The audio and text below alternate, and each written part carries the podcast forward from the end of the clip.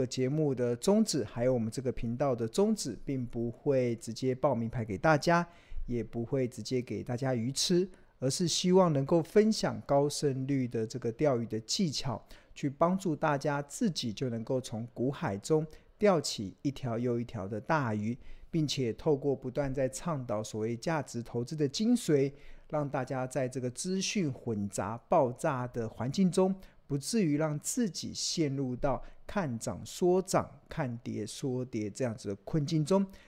能够明辨资讯的一个真伪，最后每一个人都能够成为卧虎藏龙的投资高手。OK，好，过去这一个礼拜大家都还好吗？对啊，真的，我们今天就诚如我们今天的一个标题嘛，就是猎杀红色十月。啊，当然，其实十月十号。国庆过后啊，大家原本每一年大概十月份，大家会期待所谓的这个呃光辉的十月，对吧？因为这个光辉的十月非但最后没有上演，甚至在双十国庆假期过后，还出现了所谓猎杀红色十月的这样子的一个惊悚的行情。我记得，呃，应该是礼拜二的时候嘛，台股礼拜一是放这个双十连假，然后礼拜二的时候台股开盘，因为受到美美国股市连续两天的重挫，那也造成这个台股的卖压非常沉重，甚至连我们的护国神山台积电，我们这个权重最大的一档指标个股，盘中的时候我都还在想会不会打到跌停板的，哇，好恐怖！那时候我记得台积电的跌停板是三九四点五嘛，然后呃最后当然没有跌停啊，然后呃但是台台积电基本上也在这两天也跌破了四百元的重要的关卡。那当然台积电一旦跌破了四百元，又会引起很多的一些媒体的注意，引起很多投资人的注意，大家都开始讨论台积电到底怎么了。那基本上其实我们在看这一波的一个行情啊。大家觉得声音很小吗？我刚好听到同学说声音很小。我看起来我的声音应该是就因为我的显示已经到黄色的，因为我们这个音量的显示有绿色、黄色跟红色嘛。那红色是爆音，然后黄色应该是比较大，那绿色是正常的状况。那目前我们的声音基基本上应该是黄色的部分，所以应该是正常，然后偏比较大声的部分。所以同学可能要。看一下，就是你的这个呃声音的音频是不是属于正常的部分，不然不会啊，大声。对，好，那我看一下，大部分的同学都认为是正常，然后而且还蛮大声的，那可能就是同学你再看看在看装置的时候，可能要调整一下那个音量的大小。好，那重新再回来啦，其实。这一波的呃台股啊，在十月份啊上演了所谓的猎杀红色十月的这样子的一个惊悚的行情啊，相信会让投资人接下来会非常担忧嘛，不知道接下来的台股将何去何从？那这一波已经破，先前已经今天呃十月十二号，我记得好像有一度跌破万三，哇，万三都跌破了。那接下来就会，呃，有人会来到万二，甚至还会来到万一，甚至会测试整个一万点的关卡。那不管怎么说啦，我们今天我会从一些角度来告诉大家这一波的行情。如果从财报分析的角度来看，其实它有可能会到什么样子的一个状况，会是万二，还是万一，还是一万点？其实从财报分析的角度，其实基本上。都有一些可以去遵循的端倪，这也是我在今年上半年的时候就用这样子的公式来告诉大家，其实呃这一波的行情会怎么样子的修正。那甚至我在今年大概呃过去这一两个月来，不断的在告诉大家，台股接下来会面临到什么样子的风险啊，将会对于很多的公司的股价造成一个下修的压力。好，那谈到了这一次的台股的这个猎杀红色十月啊，当然始作俑者当然就是整个美国啦。那尤其我们看到，其实当过去扮演这个世界警察的美国，就是美国人都很喜欢扮演世界警察嘛，想要维护世界的和平，想要维护世界的正义。那当过去想要扮演这个世界警察的美国啊，当他们决定开始自扫门前雪的时候，那基本上就会造成金融市场很大的一个波动。那他们为什么要至少门学门前雪？一定是在于他们本身有遇到一些困难，有遇到一些挑战，所以他们必须得专注在照顾好自己的这样子的一个工作上。那当美国人决定要开始至少门前雪的时候，那对金融市场就会产生非常大的一个呃剧烈的一些波动。那我们要怎么知道美国人要开始至少门前雪？其实过去以来，其实庆隆会观察一个指标，叫做美元指数。这个美元指数其实它就是综合国际上的六种的货币，包含了像日币，包含了像欧欧元，包含了像英镑等等的六种货币所形成的一个综合的一个货币的指标。那通常其实它代表的是美元走强或美元走弱的一个非常重要的判断的依据。那当美国开始决定要至少门前雪的时候，它就会反映在美元指数不断飙升的一个呃趋势上，跟不断飙升的一个内容上。那过去啦，其实我们从这个美元指数从一九九零年以来的一个走势图来看的话，通常会有个警戒线啊，就是当美元指数如果来到一百，甚至突破一百的时候。那它背后所代表的意义，其实就是美国人决定要自扫门前雪，他就已经开始不管世界各地的死活，他决定要先顾好自己，顾好自己的巴豆，然后再来再来先解决他内部的问题。然后，那当然，那这个时候全球的热钱就会开始出现串流嘛。那当美元指数不断走升的时候，其实它就代表了全球的热钱开始流向美国。那要流向美国，它必须全球的热钱必须得先卖掉一些美国以外的市场的资产，然后才有办才有钱可以汇回美国嘛。那当然，其实过去从一九九零年以来的这个统计啊，其实美元指数只要一旦突破一百的时候，通常都代表了当时的市场开始会面临到一个比较大的系统性风险。这所谓的系统性风险，讲白了。其实就是崩盘的风险，就是股市崩盘的风险。那其实这张图其实是从一九九零年到二零二二年过去这个将近三三十几年的时间，美元指数的一个走势。那呃，我们看到最近在九月份的时候，其实美元指数已经来到一一四点七八，这个已经突破了一百。我刚才所讲那个一百的警戒线。那当然，其实我们去追，所以它才会有最近的这个行情的剧烈波动。那毕竟我们去追踪过去这三十年的时间，美元指数一旦突破一百的时候，通常都有大事情要发生了。那比如说像一九九七年的亚洲金融风暴，当时的美元指数原本在一百以下，但是后来上升到一零二点八八，这也突破了一百，所以后后来引爆了整个亚洲金融风暴。那甚至到两千年的时候的网络泡沫，当时的美元指数也一度的冲高到一二零点五一。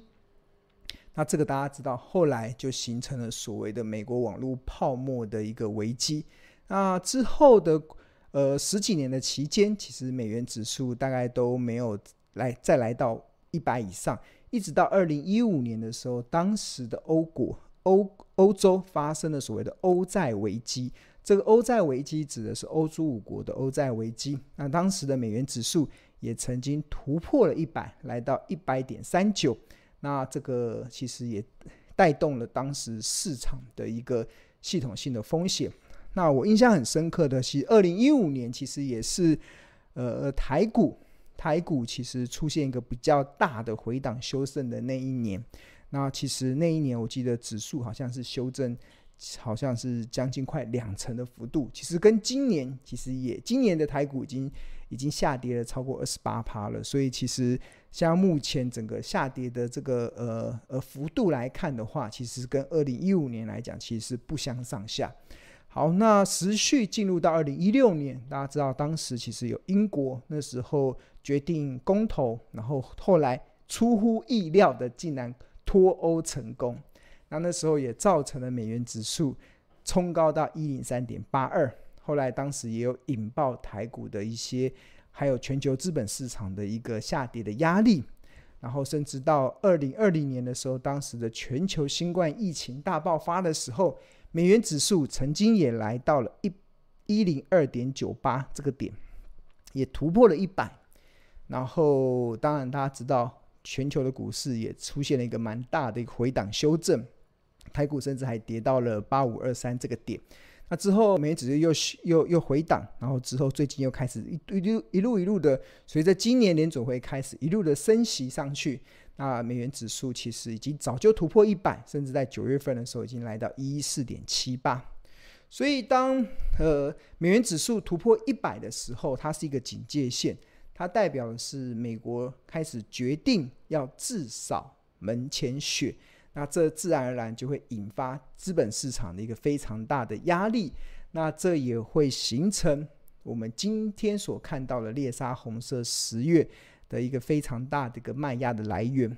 那但我觉得今年比较特别的是，二零二二年啊，真的是过去比较少数的一个状况。那这个状况是呃经济衰退伴随着联准会的升息。这过去以来是真的很少见。过去以来的联准会升息，通常都代表了经济过热或者经济非常热络的情况。但是二零二二年却是一个比较特殊的状况。这个特殊的状况就是，呃，联准会的升息，而且是暴力升息的过程，它却伴随着经济接下来衰退的风险。那这个两者相乘所产生的这个呃压力就会非常的大。那这个压力会有多大呢？基本上，我用这个过去这几个月以来，我都常常在用这个财报的公式来跟大家解释，其实呃，目前台股会面临到的一些风险。那过去我们常常在看一家公司的合理的股价，会有一种财报分析的方式，其实就是用这个 EPS 每股税后净利，然后乘上本益比的倍数，然后得出它的一个合理的股价。那假设一家公司的 EPS 是十块钱，然后它原本的市场愿意给予它的合理的本益比是十倍，那十乘上十得出来一百块，就是它合理的一个股价。然后今年联准会不是升息嘛？那联准会的升息，尤其是它会影响本一比的修正，会影响本一比的修正。那这个修正的幅度会有多少？其实我们这也是可以从财报分析可以计算得出来。那在假设啦，这是我们不同的情境分析，这是用这个财报分析所计算出来升息对企业价值的一个影响，所告诉大家它会对本一笔修正多少。那假设同一家公司它的 EPS 是十块，在联准会利率在零点二五的情况之下，它合理的企业价值大概是一百二十二块。那它采用的方式是企业采未来二十年的获利的折现。然后给予五趴的风险贴水所计算出来的结果。那倘若联总会升息十五码，那同样获一家获利十块钱 EPS 的公司，它合理的企业价值就会从一二二降到九十一点二九，修正的幅度是二十五点二趴。那倘若联总会升息十八码，那同样一家赚十块钱的公司，它合理的企业价值会从一二二下降到八十六点六一。修正的幅度是来到二十九 percent。那换言之，按照目前的很多结果来看，这一波的联准会的升息循环，它有可能会升息到十八码。所以换言之，对本一笔的修正将导致二十九 percent 下降的压力。所以换言之，如果一家原本它的本一笔是十倍的，那在经历过联准会暴力升息十八码的情况之下，它合理的本益比就会从原本的十倍下降到七点一倍。那这个七点一倍怎么来的？其实就是联总会升息十八码下，对于企业价值修正二十九 percent 的一个影响。好，那一般而言，其实一般而言，其实联总会的这个升息啊，联总会的这个联总会的这个升息可能会导致的经济的成长，那这是过去比较常见的状况。但是，所以一般其实，如果经济成长，那对于企业来讲，它的获利就会提升。所以换言之，如果像这个公式的显示，如果本益比下降，但是如果获利提升的话，那至少它能够抵消股价下跌的压力。但是今年比较特别的，今年真的比较特别的就是联准会的暴力升息，它却伴随着经济衰退。啊，这个压力就会非常大。那尤其我们看到今年九月二十一号的联准会的决策会议中，其实呃联准会的官员他展现了一个非常鹰派的态度。这个鹰派的态度是什么？这个鹰派的态度就是，即使要牺牲经济成长，即使美国的经济会开始陷入衰退，他们也要暴力升息。对，为什么他们即使经济陷入衰退，他们也要暴力升息？是因为他们认为通膨，尤其高通膨带给美国人的伤害比经济衰退更大，就是。两就是权衡嘛，就是一样都是伤害，但是高通膨所带给美国的伤害比经济衰退所带给人的美国的伤害更大，所以在两者取其轻的情况之下，他们决定牺牲经济也要暴力升息，为的就是要降低通膨的压力。好，那所以换言之，其实在这样子的结果之下，就会形成接下来的经济会开始衰退。那当企当开始一般的企业开始面临经济衰退的情况之下，它就会导致人们的消费力道减下降。那人们的消费力道下降，就会导致人们购买产品的意愿下降。那当人们不愿意开始购买产品的时候，那厂商的订单就会被减少。那厂商的订单减少，就会影响到他们获利的表现。所以基本上，这个 EPS 的下降就是可预见的一个状况。那联总会的这个呃暴力升息，伴随着经济衰退所形成的结果，它就会形成我们这张图所显示的一个内容。那假设呃，因为每一家公司它能够承受经济衰退的能力不一样，那在这个公式里面，青龙就以打八折来当做计算的基础，就是原本 EPS 可以赚十块钱的，因为经济衰退，所以它可能下降到八块钱。那 EPS 从十块钱下降到八块钱，那本益比又从十块钱下降到，哎，从十倍又下降到七点一倍，那算出来的结果就是八乘上七点一，得出五十六点八。所以换一只，相同一家公司，它合理的股价就会从原本的一百块下降到五十六点八块。哇！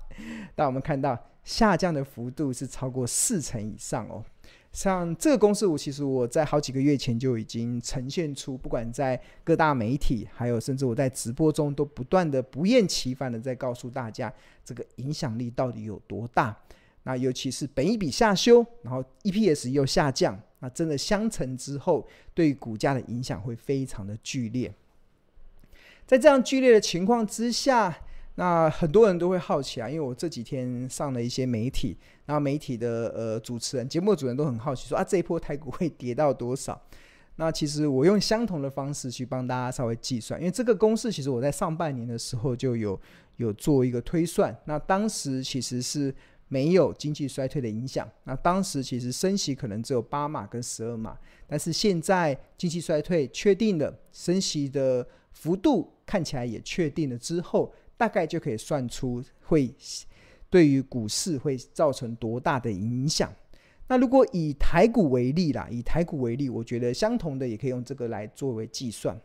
那台股在二零二二年时候的最高点是落在一八六一九，这个是今年的年初的高点一八六一九，在一八六一九。然后再乘上一个神奇的数字，这个让人家非常惊悚的数字，就是乘上零点五六八。那为什么会乘乘上零点五六八呢？其实就是我们上面这个公式，从原本一百块掉到五十六点八嘛，就是修正的一个幅度嘛，修正的幅度。那所以换言之，如果台股从原本的一八六一九，然后如果按照这个经济衰退所造成的影响，升息十八码，我讲的是终极目标升息十八码的情况之下，那它整个的价值会被修正